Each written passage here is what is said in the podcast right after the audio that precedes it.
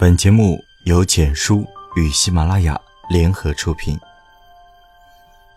今天分享的文章叫做《愿你如太阳，坠落后能够再度升起》。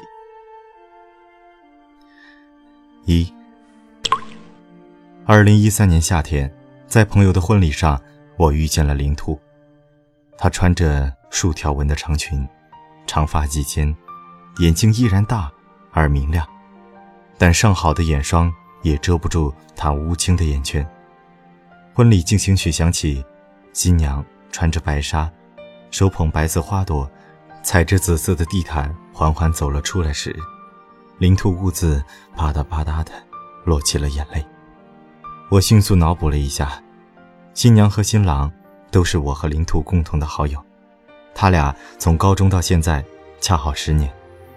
但林兔和他们没有感情上的纠葛呀，虽说是感动，但也不至于哭成这熊样吧。事实上，我和林兔也七八年没见了。印象中的林兔走到哪里都是横冲直撞的。她长得漂亮，成绩优秀，自带背光，灵气逼人。她也很喜欢画画，经常在画室一天都不带出门的。画室门口总有小男生排着队给他送零食、送水果。他考上了北京一所国内知名的美术学院，我们的联系就更少了。婚礼之后，林兔竟主动找我联络。他现在也在 C 城工作，在一家装饰公司做室内设计师。一个城市的老同学，有着共同的朋友，一起逛个街、看个电影的。也就熟络了起来。我发现林兔变化挺大的，沉默寡言了不少，还时不时的陷入沉思。而每次我见他的时候，总感觉少了些什么。后来我明白了，林兔身上的光芒不见了。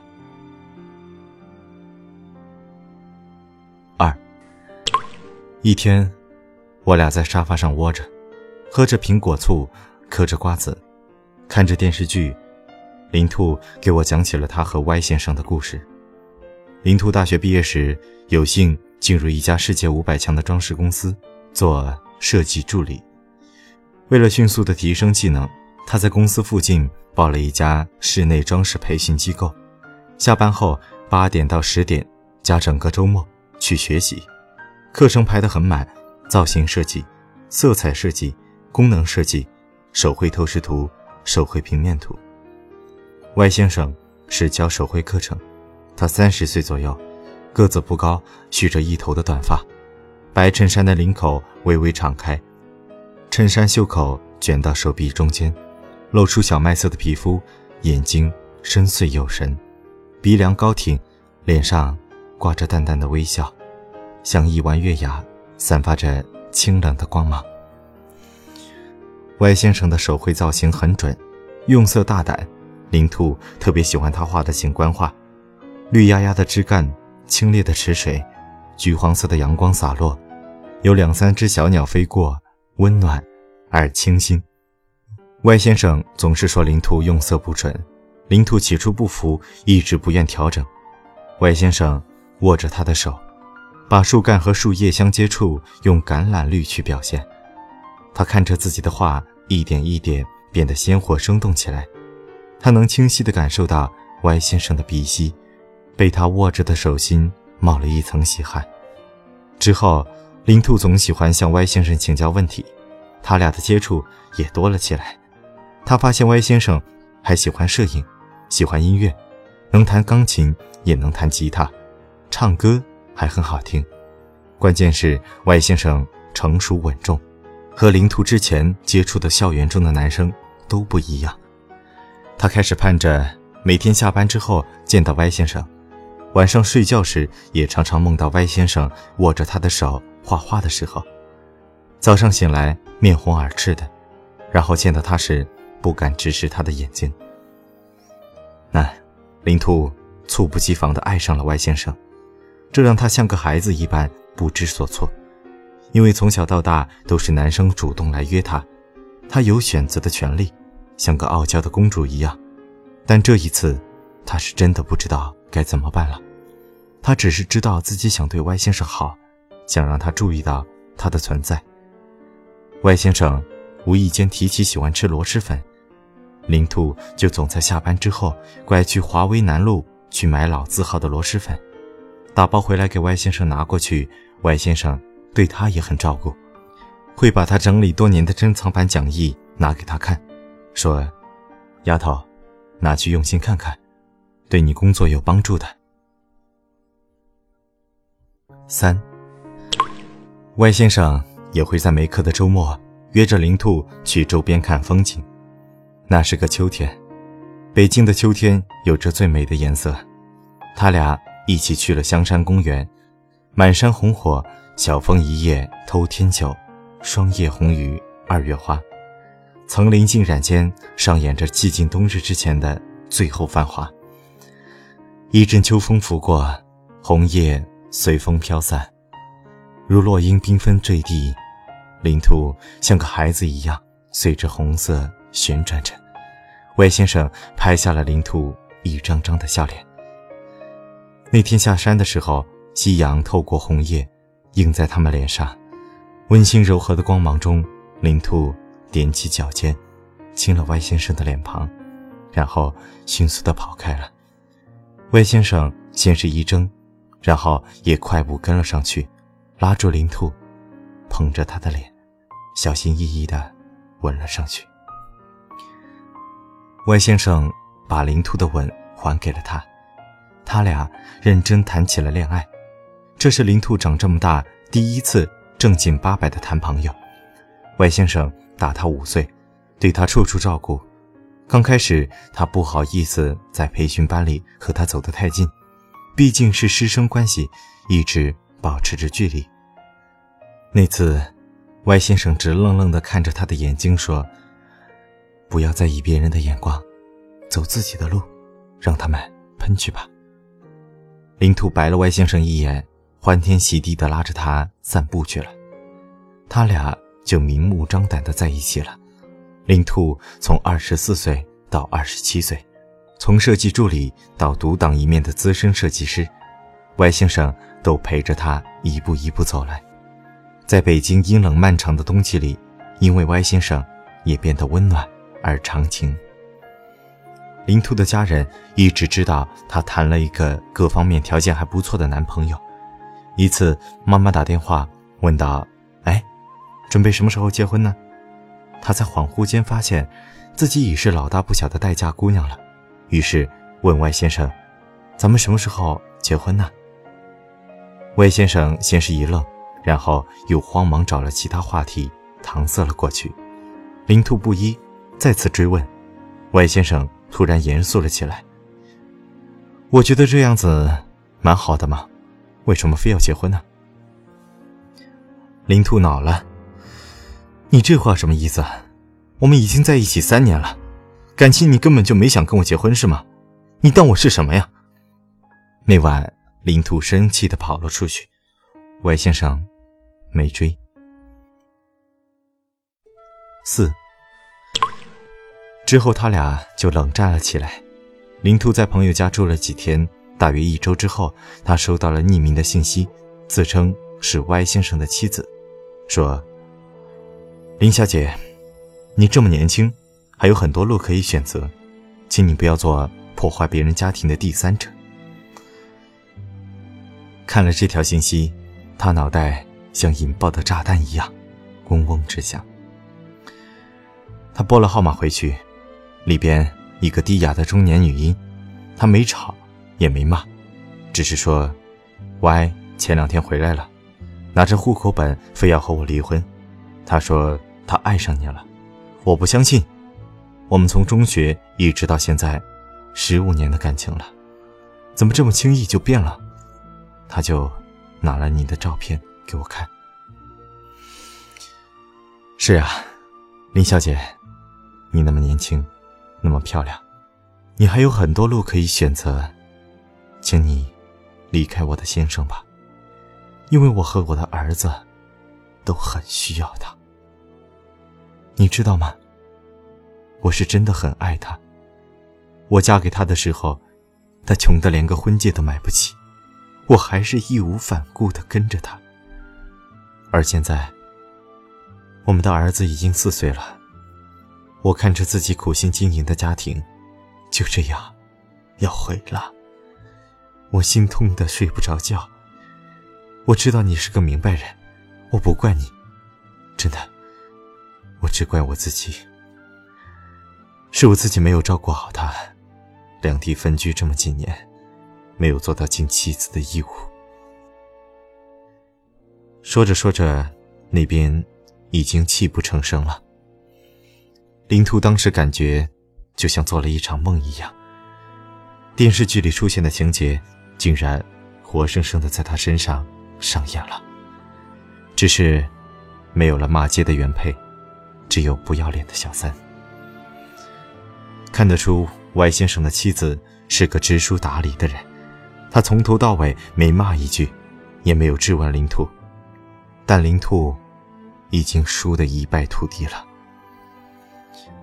林兔从小就是妈妈一个人带大的，她太明白小孩心底缺失的那份父爱。对一个孩子的成长来说，是有多么重要。而一直一起生活，在他身边陪伴他、照顾他的歪先生，竟然是别人的丈夫和爸爸。